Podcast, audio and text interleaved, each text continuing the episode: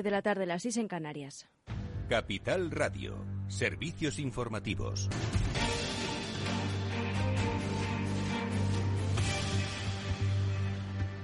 Buenas tardes. Un joven mata a 19 niños y dos profesores en una masacre en una escuela de Texas, Estados Unidos, informa Ana Sánchez Cuesta.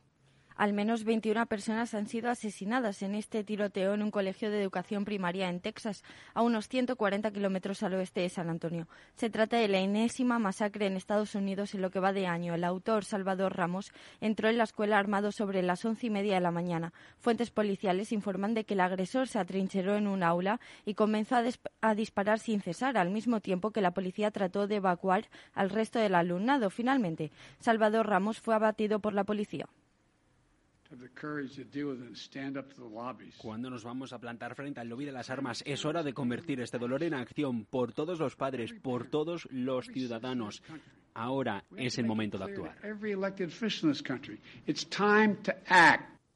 Es el presidente de Estados Unidos, Joe Biden, quien pide regular las armas de fuego tras esta masacre. Gracias, Ana Sánchez Cuesta. Y en el foro de Davos, la presidenta del Banco Central Europeo, Christine Lagarde, ha utilizado varios símiles para demostrar la fortaleza de Europa ante la crisis generada en Ucrania. Se ha referido a la debilidad de Europa y la ha vinculado a la toma de decisiones unilaterales. Señala que el viejo continente debe actuar como un conjunto en un momento en el que se nota la afectación de los cuellos de botella que se generan, por ejemplo, en las cadenas de suministro. Como a menudo en Europa, unidos en la diversidad y levantándose en la adversidad. Estamos en esa situación de adversidad y tenemos que flexionar nuestros músculos. Tenemos unos músculos colectivos increíbles. Le daré algunas áreas en las que realmente lo podemos hacer un poco y debemos hacer más. En las políticas de competencia sí actuamos.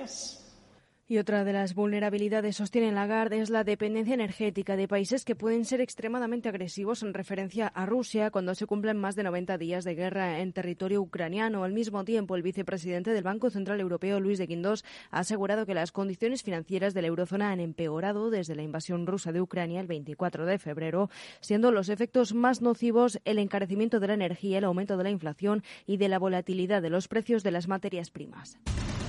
El Banco de España presentará mañana en el Congreso de los Diputados el informe que señala a España como economía del euro más rezagada. El gobernador del supervisor, eh, Pablo Hernández de Cos, acudirá a la Comisión de Asuntos Económicos y Transformación Digital para explicar su informe anual del 2021. En su análisis destaca también un nivel de actividad de la economía española durante el primer trimestre del 2022, 3,4 puntos porcentuales menos del observado antes de la pandemia, mientras que en el conjunto del área el PIB rebasó en casi medio punto porcentual su nivel anterior a la crisis. Y la vicepresidenta segunda y ministra de Trabajo, Yolanda Díaz, consigna en la OIT la ratificación de los convenios sobre trabajo a domicilio y sobre violencia y acoso. Concretamente, se trata de los convenios 177 sobre el trabajo a domicilio y el 190 sobre violencia y acoso. España se convierte así en el país que más instrumentos internacionales de la OIT ha ratificado. Hasta la fecha son 133 convenios muchas de las acciones que estamos haciendo tienen que ver con la mejora de la empleabilidad, la garantía de derechos y la ratificación del convenio hoy 190 de la OIT es clave justamente en esta materia. Por tanto, eh, desde luego creo que es de una enorme relevancia, aparte de la ejemplaridad que tiene también para el mundo que vayamos avanzando en la ratificación de estos convenios. Díaz sostiene que son ya 133 convenios los suscritos con esta eh, agencia en la ONU consagrada a los derechos laborales y la justicia social que reúne a gobiernos, empleadores y personas trabajadoras de 187 Estados miembros. Ha señalado también que se trata de saldar deudas históricas y demostrar el compromiso de España con la justicia social y la dignidad de las personas trabajadoras. Es todo por ahora. Continúen informados en capitalradio.es. Les dejamos en Afterwork con Edu Castillo.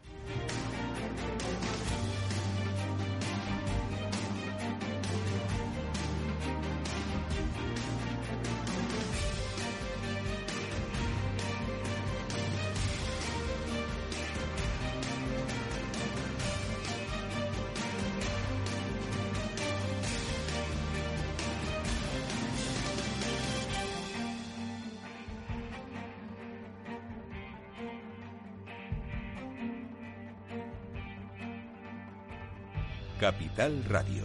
Siente la economía.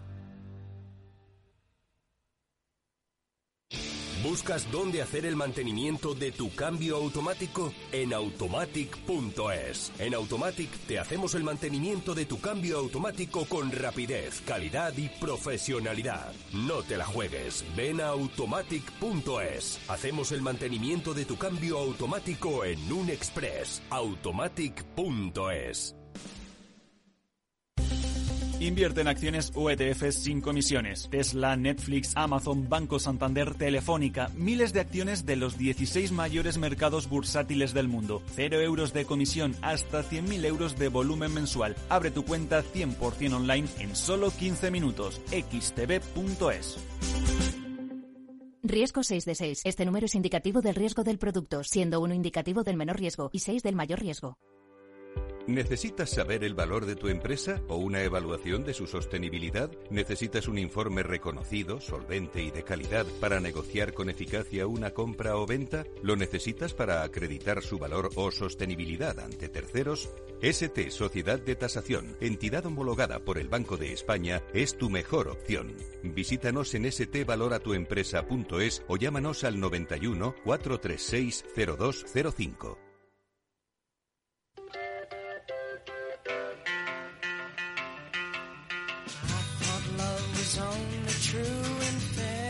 Después del trabajo, After Work, con Eduardo Castillo, Capital Radio.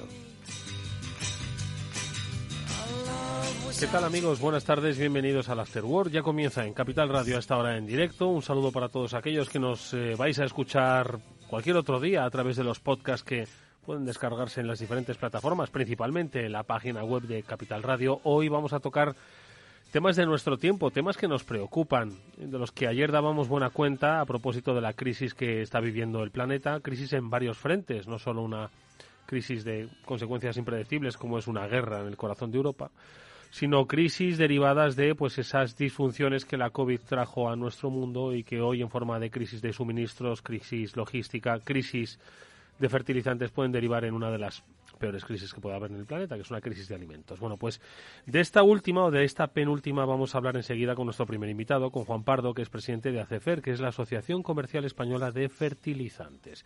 Con ellos queremos analizar cómo realmente está impactando esta crisis de fertilizantes y cómo podría impactar pues al sector de la producción agraria en España, en el mundo y sobre todo a la cuestión de carácter alimenticio. Pues de eso lo, hablaremos enseguida.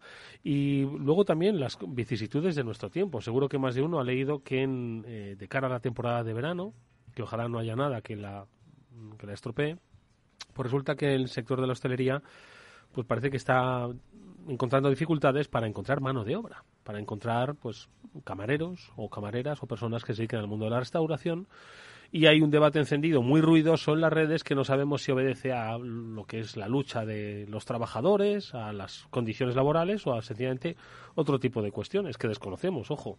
Bueno, pues vamos a intentar analizar esto con la ayuda de un especialista en, Derecho Laboral, con Fernando Ruiz Beato, de Ruiz Beato Abogados.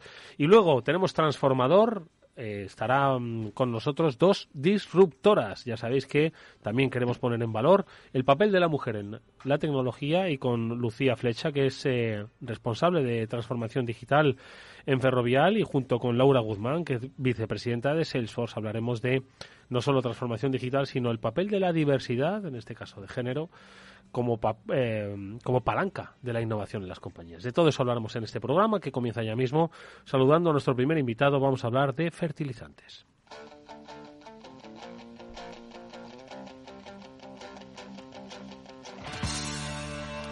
Lo decíamos hace nada, un instante, hay preocupación en el sector agrario, en el sector de la alimentación por eh, la crisis de fertilizantes qué crisis es exactamente. Se lo vamos a preguntar a quienes tienen que comerciar con ellos todos los días y que estoy seguro de que los últimos meses han sido bastante complejos. Juan Pardo es presidente de ACEFER, la Asociación Comercial Española de Fertilizantes. Juan, ¿qué tal? Buenas tardes, bienvenido.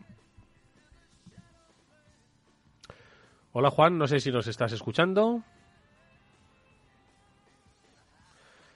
Vale. Eh, con Juan Pardo, ahora en cuanto recuperemos la comunicación, lo que queremos es eh, hablar de cómo ellos lo están viviendo, sobre todo de cómo se origina esta crisis de eh, los fertilizantes, que ha derivado además en eh, cuestiones de carácter inflacionario y también de estocaje. No sé si nos está escuchando Juan. ¿Qué tal? Muy buenas tardes, Juan. Yo, yo te escucho, ¿tú me escuchas? Perfectamente, Juan. Bienvenido a este After Work. Juan es presidente de ACEFER, Asociación Comercial Española de Fertilizantes. Juan, ¿hay crisis en el sector de los fertilizantes? Bueno, más que crisis, yo diría que hay una situación absolutamente nueva, normal, diferente a lo que hemos vivido en los últimos años. Eh, vivimos una crisis en el, en el 2008, pero esta es eh, bastante diferente.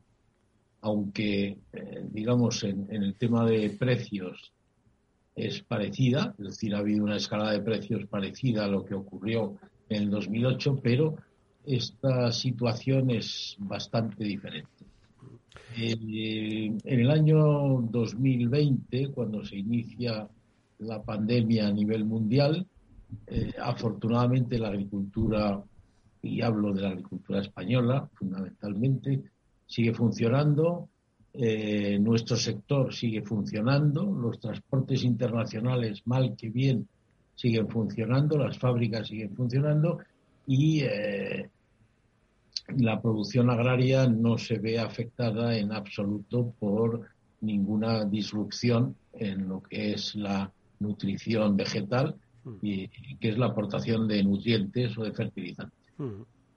El problema empieza a producirse igual que en otros muchos sectores cuando eh, empieza a reiniciarse una, un movimiento económico, un despertar económico después de terminar la pandemia. Después, no de terminar la pandemia, sino cuando la pandemia empieza a descender a remitir, el, el impacto, a remitir y eh, se vuelve a reiniciar la economía mundial.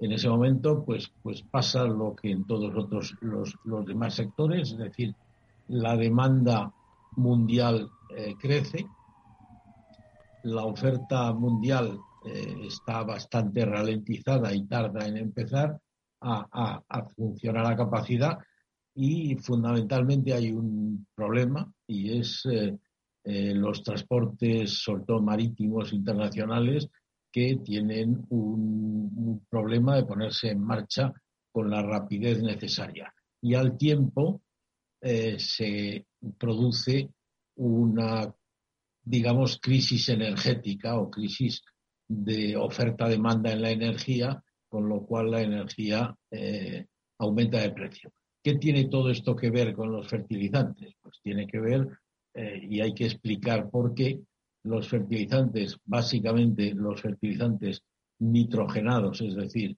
la aportación de nitrógeno a las plantas, que son los fertilizantes nitrogenados, eh, se producen en base a eh, unos procesos industriales que tienen mucho que ver con el gasto energético. O sea, muy intensivos en gasto de energía. Por lo tanto, si aumenta, y básicamente estamos hablando de gas natural, si aumenta el precio del gas natural, aumentan enormemente los costes de producción de fertilizantes nitrogenados y aumenta su precio. Eh, por otro lado, tenemos un, problema y es que el, sector de los fertilizantes es un sector internacional muy abierto y que se mueve a nivel global. Es decir, eh, lo que los productos fertilizantes que se utilizan en España son iguales que los que se utilizan en el mundo y el fertilizante es una mercancía que lo que los americanos llaman commodity, es decir, es igual en cualquier parte del mundo. Por lo tanto, lo que ocurre en cualquier parte del mundo nos afecta a los mm. españoles.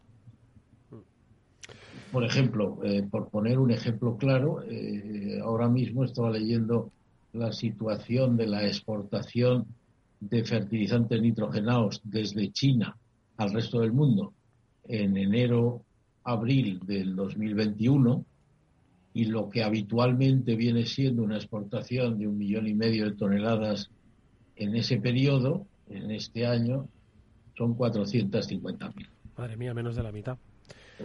Un 60% menos. Entonces, ¿por qué, se, ¿por qué ocurre esto? Pues porque todos los países, la India pasa lo mismo, eh, todos estamos un poco mm, protegiendo nuestra propia eh, agricultura y, y, queriendo tener disponibilidad de fertilizantes.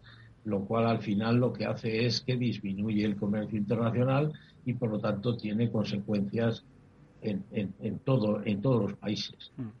Eh, por un lado un aumento de precios y por otro lado una disrupción del comercio internacional. Que esto tendrá arreglo y esto cambiará, por supuesto, y volverá al equilibrio, por supuesto. ¿Cuándo? No lo sabemos. Ahora mismo, Juan, eh, ¿cómo lo estáis eh, viviendo las empresas que entiendo que comerciáis con, fertilizantes? Eh, claro, estáis sujetas a, esta eh, subida de precios, a esta bajada de la oferta. ¿Y esto cómo está impactando al campo en, en España? No sé si es eh, bueno al final durante todo el año pues hay planificadas una cosecha en un país eh, como es España por determinadas temporadas y no sé si esto se empieza a notar en, las cosechas que se están planteando o en la programación agraria que, habitualmente se hacía.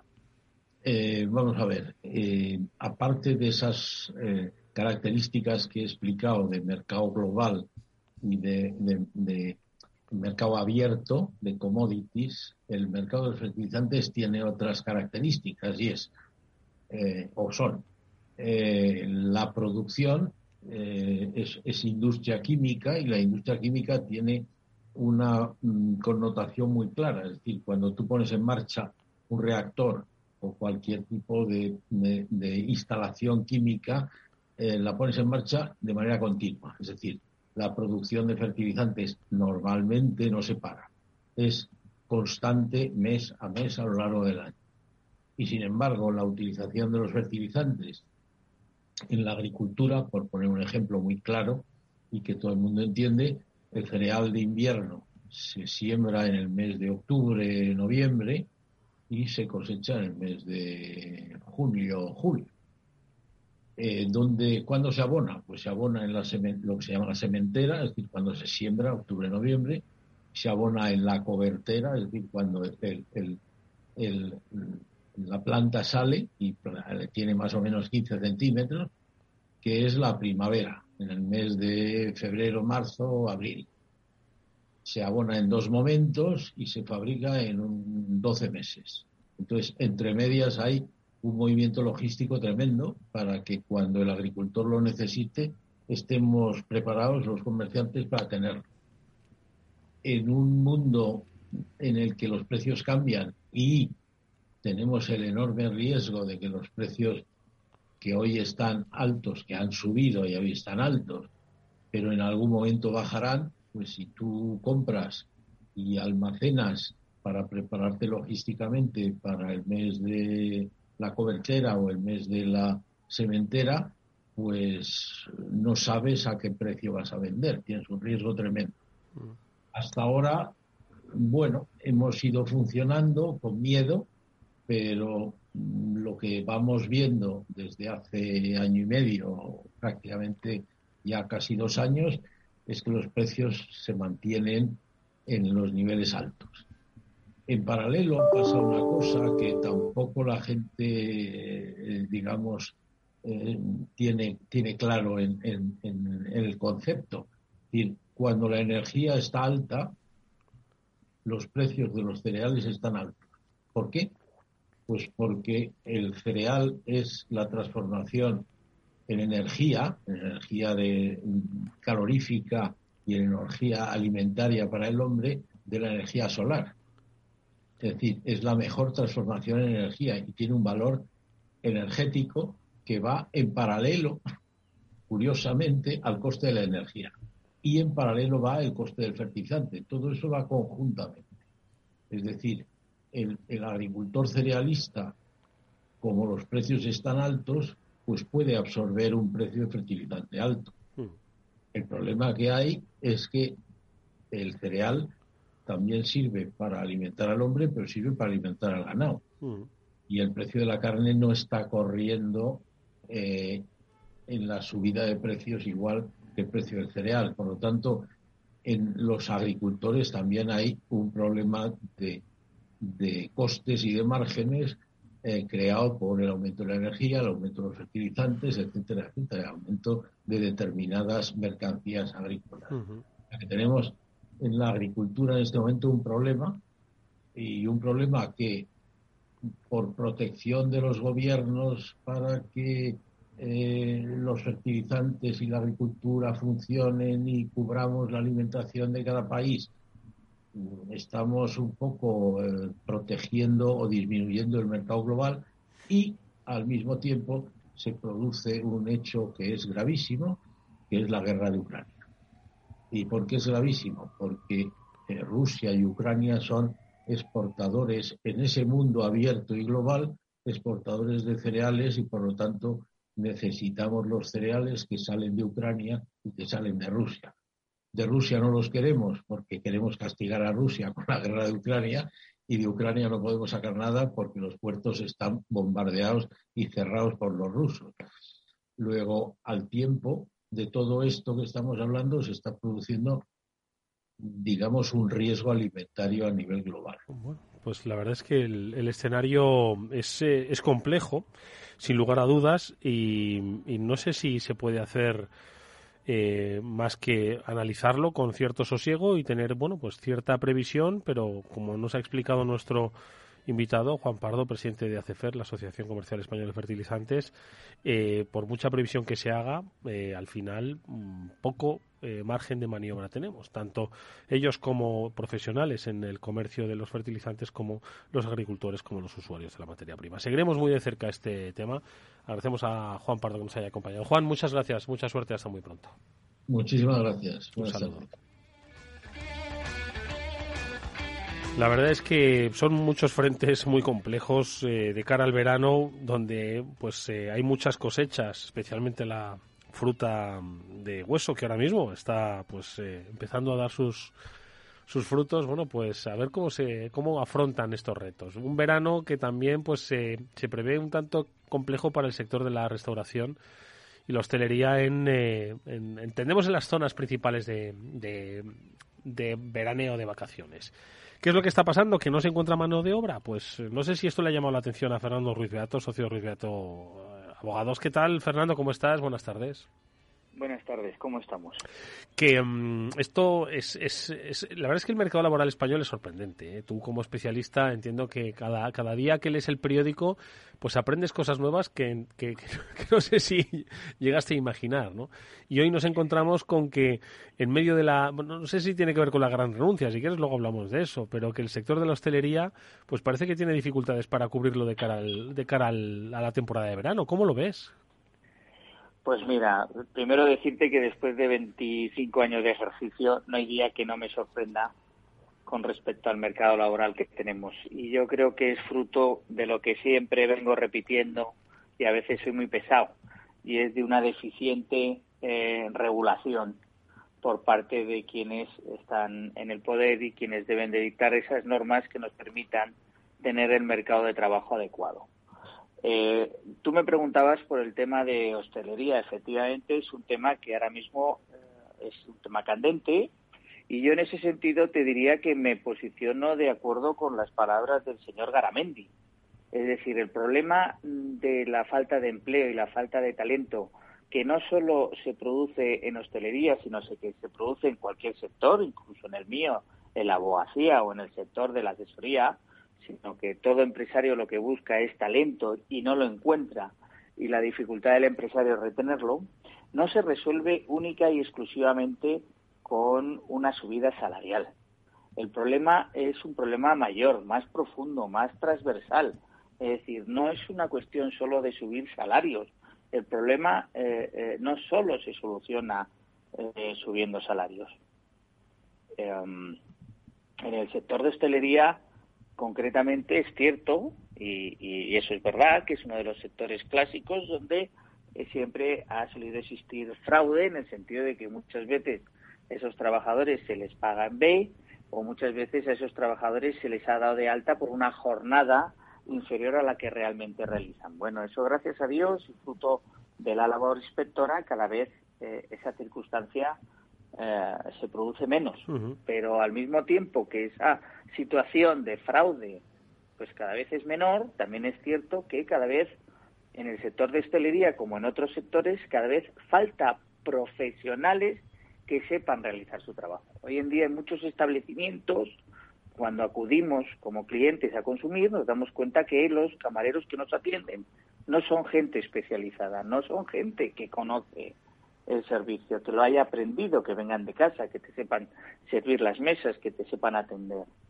Entonces, ese problema no es una cuestión de subir salarios, porque además, si nosotros subimos salarios por abajo, lo que pasa es que al final lo que estamos haciendo es que los, los puestos técnicos o de, o de cierta responsabilidad, eh, eh, al final los desincentivas, porque claro, si, si al final tú subes el salario por abajo, pero se van manteniendo los, los salarios medios o intermedios, al final a la gente no le va a compensar. Entonces, no es lo mismo un camarero que un jefe de sala, que un metre, que, un cocinero, no es lo mismo que un ayudante de cocina.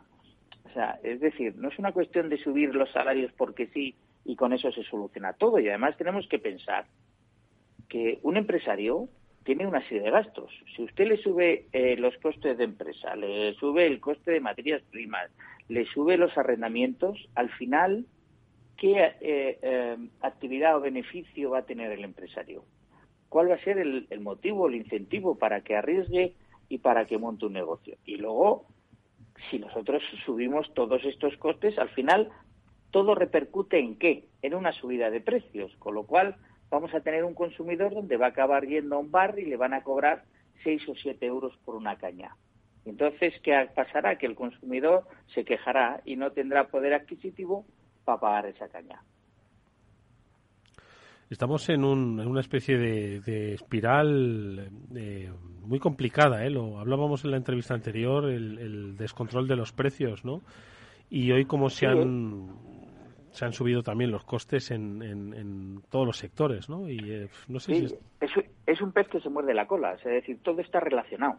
Y además, eh, si tú te acuerdas de mi última intervención, que también lo estuvimos comentando, en estos momentos eh, hay una, cada vez hay más distancia entre, entre las necesidades propias de un negocio, ya, no me refiero el interés del empresario o su ansia de ganar dinero o lo que sea. No, me refiero a las necesidades organizativas de un negocio con las eh, expectativas que tienen los trabajadores o sobre las condiciones que exigen para acceder a ese puesto de trabajo.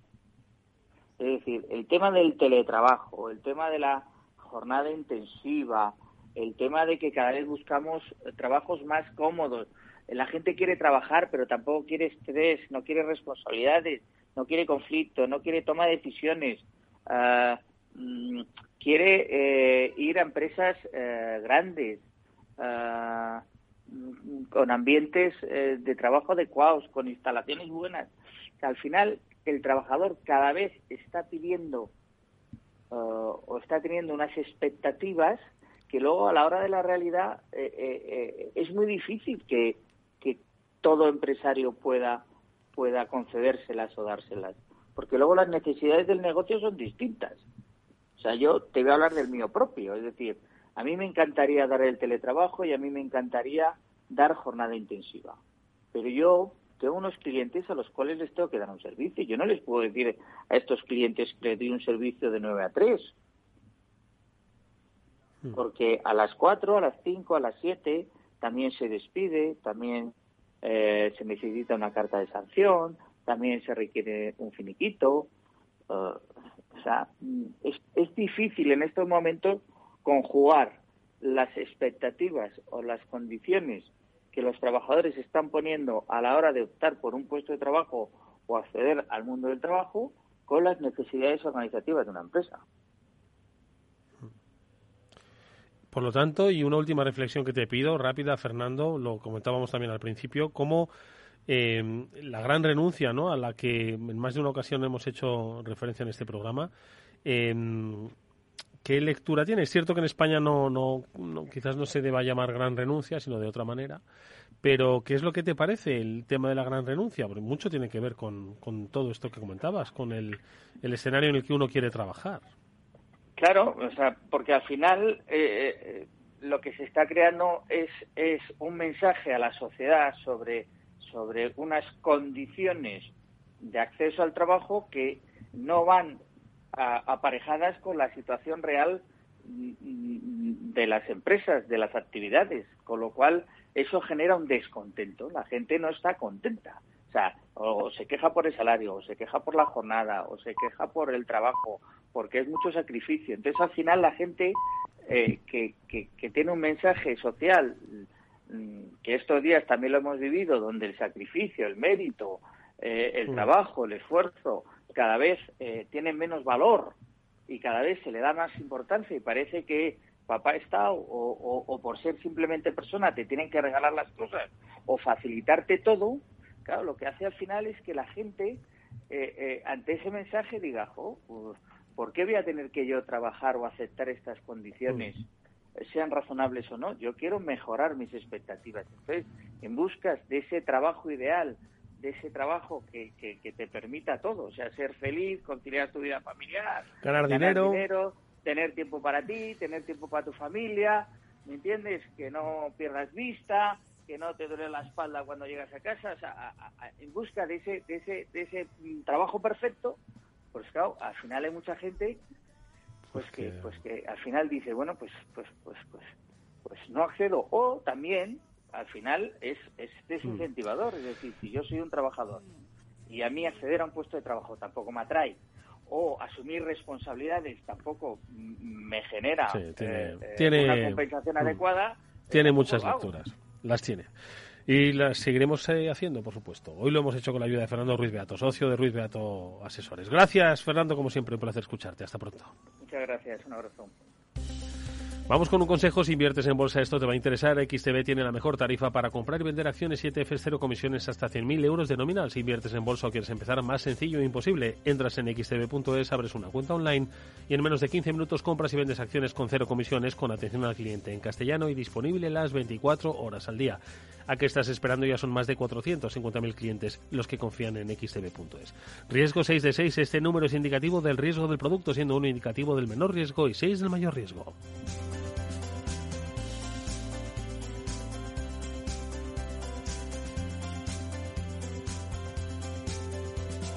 After Work con Eduardo Castillo. ¿Qué es ir más allá? Con Arval podrás llegar donde te propongas de la forma más sostenible y darle a tu empresa todas las soluciones de movilidad que necesite, asesorando con las mejores opciones de movilidad para las distintas necesidades de tu flota, con vehículos electrificados, bicicletas, coche compartido. Arval, la transición energética arranca aquí. Más información en arval.es. ¿Necesitas saber el valor de tu empresa o una evaluación de su sostenibilidad? ¿Necesitas un informe reconocido, solvente y de calidad para negociar con eficacia una compra o venta? ¿Lo necesitas para acreditar su valor o sostenibilidad ante terceros? ST Sociedad de Tasación, entidad homologada por el Banco de España, es tu mejor opción. Visítanos en stvaloratuempresa.es o llámanos al 91 436 0205. Finanbest, ganadores del premio del diario Expansión a la cartera de fondos de inversión más rentable en 2021 en categoría conservadora. Finanbest, cinco estrellas Morningstar para nuestro plan de renta fija mixta. Finanbest, gestor automatizado líder en rentabilidad por tercer año consecutivo. Finanbest, tú ganas. Eduardo Castillo en Capital Radio, After Work. A continuación, El Transformador, de la mano de Salesforce.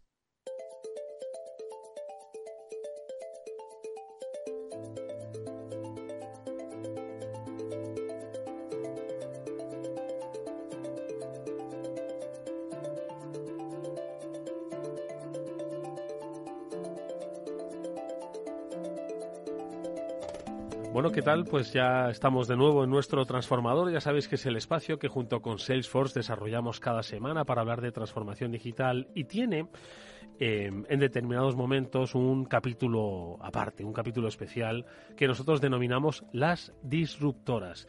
En este capítulo especial lo que queremos es traer a referentes del sector de la tecnología, del sector de la empresa y que eh, eh, sean precisamente eso, referentes para otras compañías, para otras personas para que con su experiencia y su trabajo diario nos hagan ver que hoy en este caso, y lo hablaremos eh, con profundidad, la eh, diversidad es una palanca de innovación dentro de las compañías. Y hoy tenemos a dos disruptoras como protagonistas de este transformador nuestra primera invitada, invitada especial, es Lucía Flecha. Ella es directora de transformación digital en Ferrovial. Lucía, ¿qué tal? Muy buenas tardes, bienvenida. Hola, buenas tardes. Muchísimas gracias por la invitación. Un placer que estés con nosotros. Nos ayudes a eh, diferenciar y a entender buenos y nuevos conceptos que ayudan a la empresa a ir un paso más allá.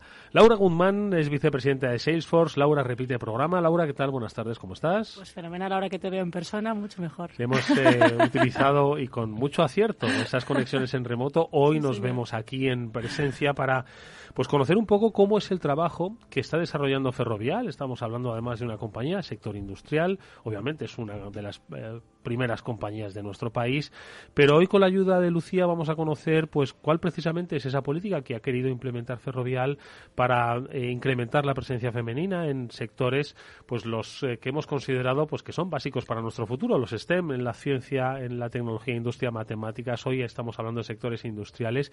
¿Cómo se aborda este reto desde Ferrovial? Pues mira, al final, o sea, nosotros estamos convencidos de que la diversidad en general y la de género en particular es, es una ventaja competitiva y por lo tanto lo hemos fijado como, como una prioridad, ¿no? Y de hecho tenemos ya establecido una estrategia, una estrategia y un, y un plan con unos objetivos marcados y, y estamos, estamos abordándolos de manera muy estructural. De hecho, o sea, lo que estamos haciendo, como decía, es un sector que es tradicionalmente muy masculinizado y lo que estamos haciendo es sentar las bases.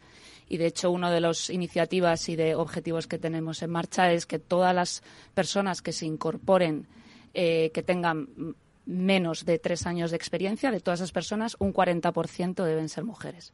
¿vale? Además de eso, tenemos otra serie de iniciativas que de alguna manera aseguren que estamos integrando la gestión de la diversidad también en, en la compañía. Y de hecho, bueno, pues eh, estamos asegurando que tenemos una mujer en, en la terna, la, ley RUNI, pero luego además tenemos otro tipo de acciones como por ejemplo formativas, incluyendo temas de diversidad y de eliminación de sesgos en en todos nuestros planes y también actividades de, comunicación que aseguren que estamos concienciando a toda la organización de la importancia de la diversidad. Ahora profundizamos, si te parece, en el, en el término diversidad y cómo ponerlo al servicio de la empresa, no solo como un concepto de carácter social, cultural de nuestro tiempo, sino como una herramienta de, de transformación y de innovación.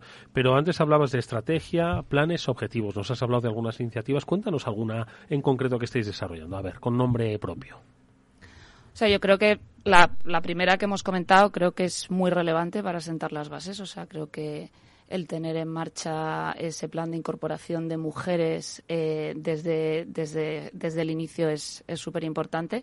Eh, luego tenemos también iniciativas relacionadas con, con, el voluntariado y, de hecho, hay muchas personas en la organización que están yendo a, institutos y a escuelas para fomentar la vocación. Sí, lo de los referentes, exactamente, que vean, ¿no? Claro, lo de los referentes es súper es, importante y luego, de hecho, como decías, ¿no? Pertenecemos al sector industrial y también estamos aunando esfuerzos entre diferentes empresas y de hecho hay un consorcio que se llama Indesia que tiene el objetivo de extender el valor de la inteligencia artificial, la tecnología en la cadena de valor industrial, en que hay muchas compañías como Telefónica, como Repsol, como Gestamp, y ahí eh, en conjunto lo que estamos haciendo es asegurar que toda la oferta formativa de las principales universidades y de las escuelas de negocio incorporan también la componente ¿no? de la diversidad femenina en, todos esos planes de formación.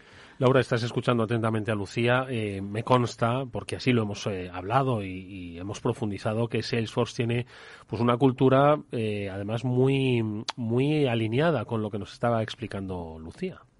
Pues completamente. Primero, eh, a mí me ha gustado mucho cómo lo ha enfocado, ¿no? Es todo el ciclo, es desde la formación para antes de empezar a trabajar, antes de incorporarse al mundo laboral. Ahí estamos también haciendo programas de voluntariado, tal y como tú has comentado, en el área de Salesforce Women Network, que ya conoces, que es eh, bueno pues un grupo de, mujeres y hombres que también participan en estas iniciativas, que es algo muy importante. Tenemos hombres que también están apoyando esta iniciativa porque bueno, la diversidad, y luego lo hablaremos, eh, es, más allá del género. Y luego también el tema de la selección, que también lo has comentado, y en un proceso de selección damos eh, oportunidades a que también haya mujeres en la terna, y luego toda la parte de inspiración y de ver que las mujeres y los hombres y todo tipo de perfiles tienen cabida en un plan de carrera dentro de la compañía. O sea que está bastante alineado con lo que estábamos comentando. Mm. Yo creo que hay un tema que también es importante, que no es solo la responsabilidad colectiva, ¿no? Como compañía. Yo creo que es importante que también cada empleado en Ferrovial tenga esa responsabilidad individual de asegurar tanto hombres como mujeres que estamos identificando ese talento femenino de alto potencial y que lo estamos ayudando, ayudando a visibilizar y a, y a, promocionar, ¿no? Yo creo que es importante que cada empleado tenga ese compromiso individual. Ese, ese compromiso individual, eh, formamos partes de equipos y esos equipos tienen que ver, lo decíamos antes, que la diversidad es una eh, no solo prioridad estratégica, sino, como decimos, una palanca de innovación, ¿no? ¿Cómo eh, hacéis en Ferrovial para que pues esa, el concepto de diversidad se eh, inocule dentro de lo que es una estrategia de empresa y no, como decimos, una acción de RSC. creo que hemos hablado bastante de la diversidad de género, ¿no? que es muy importante, pero como hablábamos, tenemos que abordar, estamos abordando la diversidad en sentido amplio que es desde el punto de vista demográfico, que incorpora el de, el de género, pero también la diversidad, la experiencial y la, y la cognitiva. ¿no? Entonces, creo que hay un par de factores que, son los que fijan un poco el entorno de transformación en el que estamos y yo creo que es donde se pone en, en relevancia la, diversidad. ¿no? Creo que uno es la, la, disrupción tecnológica, ¿vale? que lo que ha hecho ha sido eh, democratizar el uso de la tecnología, que además se ha intensificado con el COVID y eso quiere decir que cada vez más las áreas de tecnología tienen que identificar bien cuáles son los problemas de negocio y cuál es la solución técnica que puede ayudar a resolver ese problema. Y por otro lado, el negocio tiene que entender el valor de la tecnología para poder usarla, explotarla y generar un valor. Eso quiere decir que requieres perfiles muchos más híbridos y mixtos. El otro punto es la orientación al cliente final, que eso es algo que también nos están fijando un poco los nativos digitales y eso hace que las compañías ya no tengan que moverse tanto por objetivos internos y por lo tanto por silos y orientarse al cliente. Eso implica que los, los enfoques de transformación tienen que ser transversales, desde el cliente, los procesos, la tecnología, las formas de trabajar y la cultura. Y por lo tanto, transformación digital no es solo tecnología, es abordar los problemas de diferentes perspectivas, alinear intereses y eso requiere equipos mucho más multidisciplinares y muchísimo más diversos. Y ahí está realmente el valor de la, de la diversidad, ¿no? En todos los sentidos. Abordar los problemas de diferentes perspectivas para realmente conseguir el objetivo en el menor tiempo posible. Y en esta línea hay un aspecto, ¿cómo es el de la función de traducción? ¿Cómo, cómo aplica aquí? Pues es justo el primer punto que, te, que os comentaba, ¿no? Que al final creo que las, las fronteras entre la tecnología y el negocio están cambiando y de hecho, me lo puedo aplicar a mi función, ¿no? Yo soy la función más transversal dentro del área global de, IT innovación en el que estoy y lo que hago es esa función de traducción entre el negocio y la tecnología. ¿Por qué? Porque el tecnólogo tiene que entender cuál es el problema de negocio que quiere resolver y el negocio realmente tiene que saber cuál es el valor de la tecnología y cómo usarla, adoptarla para generar realmente un impacto en el negocio. Normalmente, pues necesitas esa función de traducción que normalmente ejecutar las áreas de transformación digital. ¿Qué te parece, Laura? Pues me gusta porque además nosotros que lo vemos desde el otro punto de vista, ¿no? Que es cuando nosotros vamos a, a clientes, ¿no? Y, justo compartimos ese tipo de, de temas. Eh, históricamente o nos reuníamos con IT o nos reuníamos con negocio. Y algunas veces había cierta fricción entre las áreas. Eh, estoy 100% de acuerdo contigo en que cada vez más o nos reunimos con IT y negocio a la vez, o hay una figura de transformación digital que tiene capacidades de IT y de negocio, porque una, un departamento de IT sin entender los objetivos de negocio no puede dar servicio como se espera ahora mismo con, con las, eh, los KPIs que se, que se piden de las compañías y al revés, ¿no? Una persona de negocio tiene que aprender que la tecnología también es un habilitador y una, y una necesidad, ¿no? Y, y, yo creo que es un punto muy importante porque al final es muy bonito eh, lo que siempre hablamos de los silos, ¿no? De vamos a romper los silos y el área de IT y el área de tecnología y los canales están todos separados, ¿no? Pues al final es una manera de unir, ¿no? Y de, de establecer puentes. Tú has usado la palabra traducción nosotros a veces también usamos la palabra puentes, ¿no? Unir puentes para que al final sean perfiles de diferentes eh, ámbitos y ahí entra lo que comentabais de la diversidad, mujeres, hombres, eh, no necesariamente ingenieros en puestos técnicos, eh, matemáticos, físicos, periodistas, o sea, y ahí estamos viendo una riqueza que, que la verdad es que aporta muchísimo a las compañías. O sea, que estoy 100% de acuerdo. Em, y una, una cuestión, Lucía. Eh, ¿Cómo y además basado en tu propia experiencia, ¿no? ¿Cómo se vive el, lo que quizás desde fuera llamamos eh, liderazgo femenino? Eh, hoy, en realidad, es tu día a día, tu trabajo y además eh, dirigiendo un área como el de la transformación digital, nada menos, ¿no? De una compañía industrial. Pero, ¿cómo se vive ese liderazgo femenino? basado, como decimos, en tu propia experiencia. Igual voy a ir un poco a los orígenes, ¿no? Porque yo creo que al final el, background que he tenido, ¿no? Y, al final yo creo que incluso el entorno familiar ejecutivo en el que te has movido, creo que influye mucho luego en tener, ¿no? Esa, esa capacidad de poder, de poder llevar a cabo ese liderazgo femenino. En mi caso, yo creo que he sido una afortunada, ¿no? Pero yo soy ingeniera, mi padre es, es era ingeniero también y mi hermano también, también lo es, ¿no? Y mi padre trajo la tecnología y, un ordenador a casa, yo creo que relativamente pronto, y, y lo hizo de una manera como muy igualitaria a, los dos, ¿no? Y yo creo que eso, pues bueno, yo creo que ha sido, ha sido diferencial. Em, creo que, bueno, durante todos estos años, evidentemente, pues pues yo me he movido siempre en entornos de, de transformación digital, de tecnología, donde donde la mayoría de, bueno de compañeros eran eran hombres. Y bueno pues bueno eso ha podido tener algún impacto en momentos puntuales pero pero creo que nada muy significativo. Y, bueno creo que es verdad que todas las compañías tienen que seguir trabajando en, en mejorar y en, incrementar la presencia femenina. En el caso ahora de, de Ferrovial yo pues como como decía no estoy en el área global de tecnología e innovación y bueno pues somos cuatro mujeres dirigiendo eh, áreas y, tres hombres. O sea, creo que ya somos, somos una... La balanza se ha... y, en mi equipo, bueno, pues estamos casi, casi eh, igual, ¿no? Y bueno, creo que, que, que, como decía, o sea, para mí pues bueno, no, no, ha sido fácil, pero bueno, yo me considero una afortunada. Creo que he tenido referentes desde el entorno familiar. Tú hablabas antes de los referentes, ¿no? No todo el mundo tiene tiene esa oportunidad. Por lo tanto, creo que sí que muchas chicas necesitan esos referentes. Desde mi punto de vista, no siempre necesariamente tienen que ser femeninos. Yo he tenido referentes en, mi carrera. He tenido referentes en mi carrera. He tenido, pues, puedo recordar una mujer que no era del ámbito de tecnología, pero sí un, jefe mío que, que, bueno, evidentemente era de la tecnología, en el que creo que me motivó muchísimo y, y me dio muchísima seguridad, ¿no? creo que a veces no depende de que sea mujer, sino que te encuentres con las personas correctas en el camino, que te den la confianza y te visibilicen para, para poder seguir creciendo en tu carrera. Hmm. Eh, ¿Quieres hacer alguna reflexión, Laura, de las palabras eh, en realidad compartidas, de su propia experiencia personal? Sí, a ver, en mi caso también me considero una afortunada, la verdad. En, en Salesforce a día de hoy el 34% de la plantilla somos mujeres.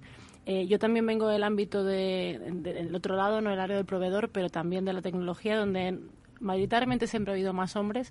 En mi caso siempre he estado súper a gusto y es cierto que he tenido también mucho referente hombre. Y mucho referente hombre que estaba comprometido con, eh, con la diversidad en el sentido de oportunidades exactamente iguales para mujer o hombre. No es eh, una razón por la cual elegir a una persona por ser mujer u hombre, eh, sino porque sea la mejor persona para ese determinado eh, rol o puesto de trabajo. ¿no?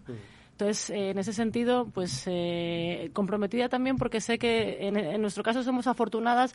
No todas las mujeres en todos los sectores tienen esta suerte y ahí es donde quizás sí que podemos aportar nuestro pequeño granito de arena, ¿no? Compartiendo nuestra experiencia, agradeciendo a todas las mujeres y hombres que están a nuestro alrededor y oye, levantando la mano cuando es necesario e incluso lo que tú comentabas, pues yendo a colegios y bueno, siendo un poco, eh, si cabe, inspiración o presentando otros modelos de inspiración que pueden servir también para entender que, que, oye, que todos tenemos las mismas oportunidades y que esto es una realidad. Y si los que no están ahí, pues necesitamos eh, empujar para que todo el mundo esté ahí. Oye, y si nos centramos eh, ya en el eh, propio camino de la transformación digital que has eh, liderado y que estás liderando, Lucía, en una compañía como Ferrovial, ¿dónde eh, ubicamos ahora mismo su momento de transformación?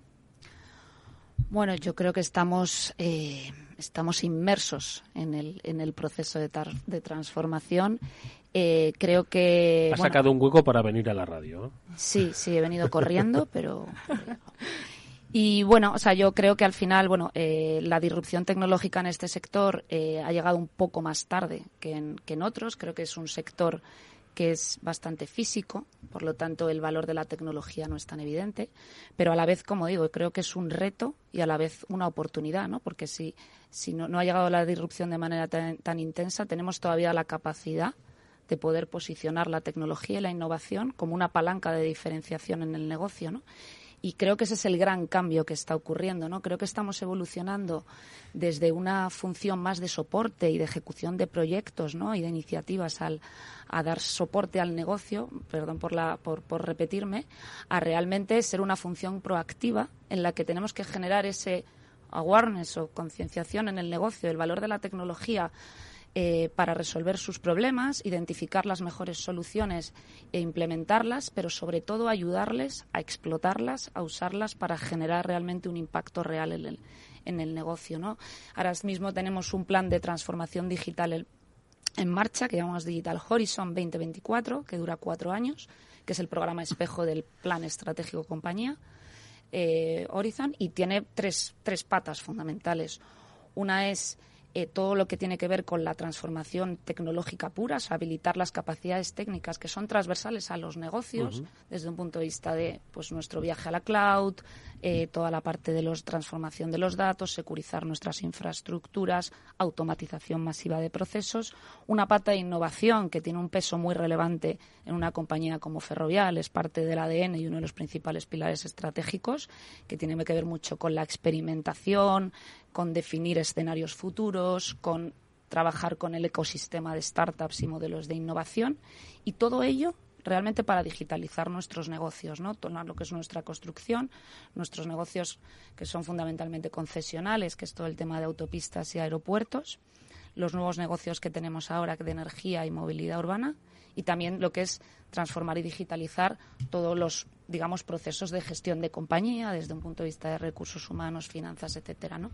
Estamos en mitad, ¿no? de, ese plan, evidentemente para luego generar un valor en, en el negocio bien desde un punto de vista de generar eficiencia, de, reducir el riesgo, que es muy importante en nuestro sector y en nuestra compañía, incrementar nuestra competitividad y generar más valor a través de la transformación de nuestro negocio actual y diversificando en nuevos negocios. Mm. Oye, en ese proceso interesantísimo, ¿no? De transformación que tiene muchos puntos, desde los propiamente operativos, ¿no? Hasta los culturales también, ¿no? ¿Cómo, cómo va esa transformación cultural de un sector que, como decías, es tan físico, tan, tan de tocar, tan en origen masculino, ¿cómo va esa transformación cultural? Bueno, yo creo que al final es una de las componentes eh, más importantes, ¿no? Como decía antes, no todo es tecnología. Entonces, eh, de hecho, dentro de mi función, además de asegurar que todo lo que hacemos genera un impacto, ¿no? Estamos trabajando mucho en toda la parte de gestión del cambio y de la adopción de la tecnología, ¿vale? Hay una fase todavía muy, muy didáctica, ¿no? Muchas veces, de que se entienda lo que estamos haciendo.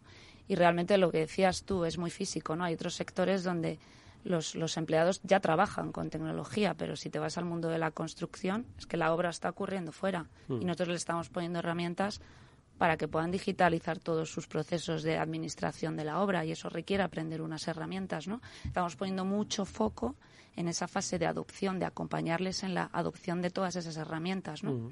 Luego hay un tema pues bueno, estamos trabajando también en reducir mucha manualidad, las cosas de alguna manera los humanos, pues aunque sean las cosas manuales, eh, aunque les pongamos una herramienta, hay una curva de aprendizaje, ¿no? Entonces, eso va a mejorar su día a día, pero al principio puede parecer un stopper muchas decisiones pues no se estaban tomando basadas en datos y eso tiene muchísimo más riesgo el poder eso es muy muy importante. Y luego lo que decía antes no lo que decía también Laura no que se rompen las fronteras hay que trabajar de forma mucho más colaborativa.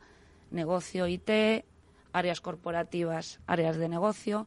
Estamos en todo ese proceso no y yo creo que también el tema de la agilidad y de creo que también o sea, al final es un sector donde el riesgo como decía la la gestión del riesgo es muy importante pero para ser ágil hay veces que hay que atreverse a tomar decisiones con menos con, con, algo menos de información tener un, un, poco de mayor tolerancia al error evidentemente y saber en qué ámbitos podemos abordarlo.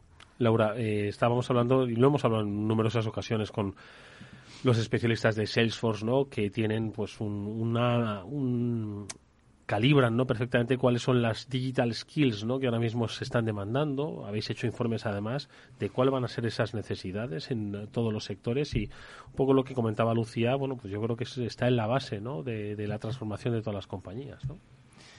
Sí, a ver, al final eh, estamos viviendo un mundo en el que, un momento en el que es, eh, yo creo que maravilloso para el tema, para todo aquel que ha decidido embarcarse en esta aventura, ¿no? De la transformación digital, porque eh, lo que nos encontramos es que hay mucha demanda de, de, especialistas o gente experta o gente que sabe de transformación y no todavía no hay mucha mucha oferta, con lo cual tenemos una oportunidad brutal eh, sobre todo en la parte que comentábamos antes de la educación, ¿no? de formar a las personas, incluso de hacer eh, reskilling, ¿no? de ciertos perfiles que a lo mejor ya no encajan en otras empresas, que no necesariamente tienen que ser jóvenes, y ahí también entra la diversidad. ¿no? Nosotros también hacemos programas de decir, oye, pues una persona que tiene más de 45, más de 50 años. Diversidad intergeneracional. Claro, vamos a, vamos, son gente que quiere aprender, vamos a ayudar a esa persona a que se capacite en esta, en esta nueva, eh, en este nuevo mundo en el que estamos nosotros trabajando y viviendo.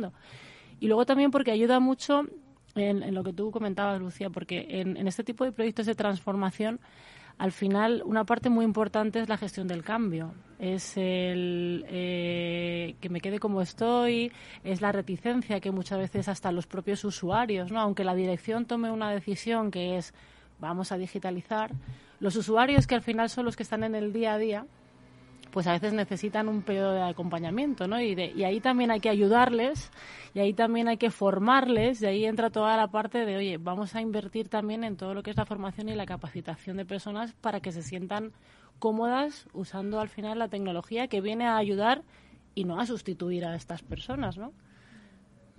Sí, yo creo que, a ver, hablando un poco de los retos, ¿no? De culturales, uno relacionado con el talento es el que tú estás comentando, ¿no? De la necesidad de tener otro tipo de skills.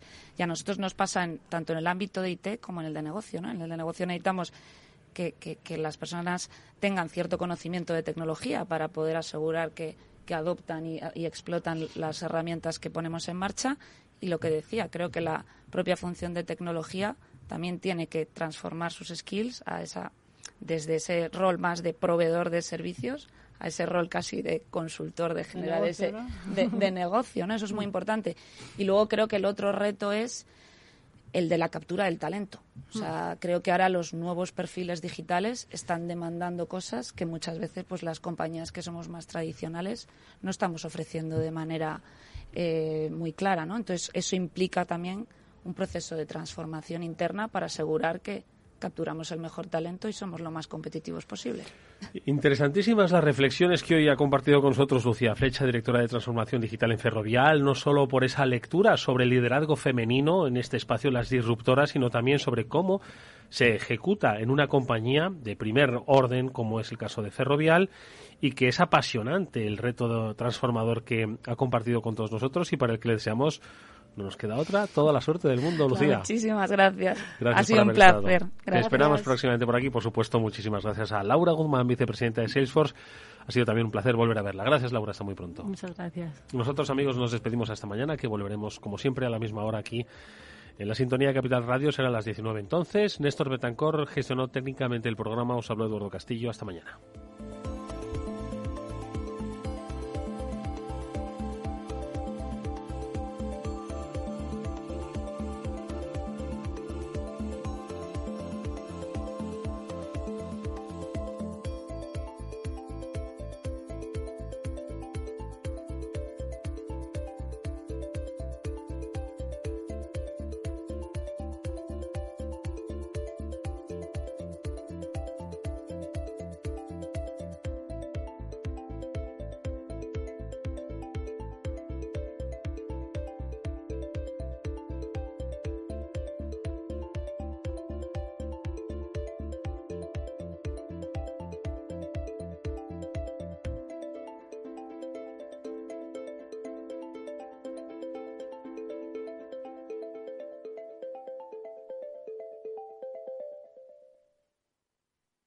Salesforce les ha ofrecido el transformador. Capital Radio Madrid 103.2. Nueva frecuencia. Nuevo sonido. Si quieres mejorar tu formación o tu empleo, apúntate a los cursos gratuitos de formación profesional para el empleo de la Comunidad de Madrid. Podrás elegir entre más de 14.900 cursos. Infórmate en tu oficina de empleo o llamando al 012. Financiado por el Ministerio de Educación y Formación Profesional. Comunidad de Madrid. Esto te estás perdiendo si no escuchas a Rocío Arbiza en Mercado Abierto. Albert Triola, consejero delegado de Oracle. Yo suelo decir que la digitalización es el plan de pensiones de las compañías y las empresas, con lo cual eso va a llevar a que las compañías van a comprar más software. Mercado Abierto con Rocío Arbiza. Madrid 103.2, Capital Radio.